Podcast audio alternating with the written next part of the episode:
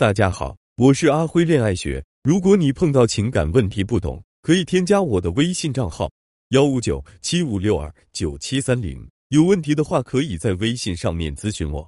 我谈恋爱总是会陷入一种越谈就越平淡的情况，而且总是这样。想问阿辉老师，如何升温我们之间的感情，让他对我热情点呢？我的回答：感情里有很多维护感情、升温感情的方法和技巧。今天我和你分享一种情绪推拉法。什么是情绪推拉法呢？就是和伴侣制造一推一拉的情绪，通过一推一拉组合成推拉，然后就可以拔高你们的情绪，这样很容易就可以升温感情。假设你和伴侣说：“亲爱的，我想你了。”如果你只是单单说这句话，那么它带来的情绪可能三句话后就没有了，然后聊着聊着就没话聊了。这时候我们就可以使用一个先拉后推。我想你了这句话是把对方拉近，我们要在这句话后补一个把对方推远的话，比如我想你了，你做的红烧肉真是又香又好吃，或者我想你了，好了，这个小时的目标完成了，下个小时我该去想他了。当你在说我想你了这句话的时候，对方其实是有个小预期的，看你接下来会怎么表达你有多想他，或者你问他有没有想你等，而大部分人后面的话会符合这个预期，比如你有没有想我啊？你在干嘛呀？等等，可一旦对方的预期被满足，他就会瞬间失去对这个话题的兴趣。这也是为什么只用一种情绪拉或者推的方式和对方说话，聊个几句就没后续的原因。那么推拉的目的是打破对方的预期，让他产生一层又一层的期待，这样他的情绪就会被拔高，从而对话题对你更感兴趣。你说我想你了，那么男人的预期就是我倒要看看你到底有多想我。接下来说的是你做的红烧肉真是又香又好吃，这样就会打破了他的预期。你不是想我这个人吗？原来你是想我做的红烧肉啊！哼，这样他就会和你小小抱怨、小小撒娇一下啥的，你们之间的情绪不就有了吗？当你说下个小时我该去想他了，男人会本能的紧张，以为你要干啥坏事呢？结果居然是想你哥哥，这样他悬着的心就放下了。然后他可能会说你是个小调皮啥的。这样情绪不也是变更好了吗？当然还有很多类似的情绪推拉的话，比如这位帅哥真帅气，可惜鼻毛有点长，我就叫你鼻毛帅哥吧。公子今天真帅气，你走在大街上，大家一定看不出来你是倒数第一帅。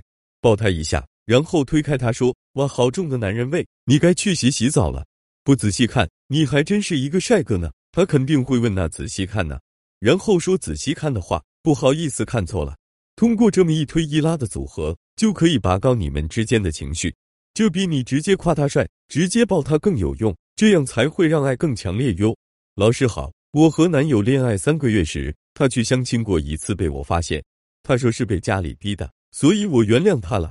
不过最近他承认，因为当时我们吵架凶，他内心也有一丝想去跟相亲对象见见的想法。这件事让我很膈应，我该翻篇吗？我的回答：如果站在女人的角度。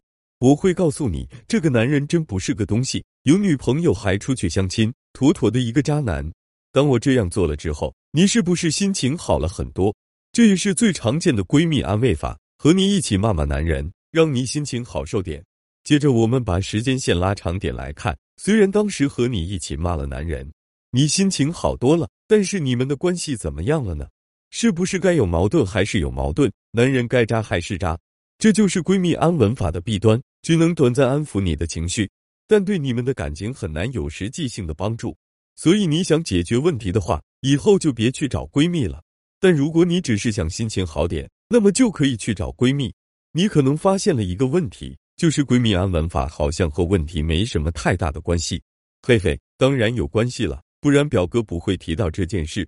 闺蜜安慰法是女人最常见的方式，说简单点就是，女人遇到问题。第一件事先想到的是自己的情绪，所以你说的是自己很膈应，该不该翻篇？这就是你对男友去相亲这件事的情绪。可情绪是不解决问题的呀，所以对女人来说，不仅要表达情绪，更要看到这件事的问题在哪。那问题在哪呢？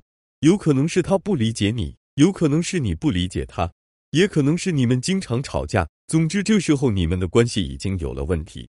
而男人故意去相亲这件事，就是对你们关系不太好的一种反馈，因为他不知道怎么解决这个问题，于是只好逃避，去尝试和别人建立关系。企图以为和别人建立的新关系会比你们的关系和谐。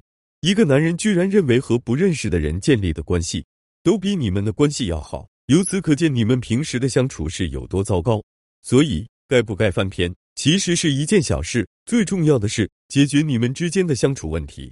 其实问题也不是很大，只是你们彼此都不太会和对方相处而已。你可以尝试多用用第一问提到的情绪推拉法，然后你会发现你们之间的问题就会越来越少了。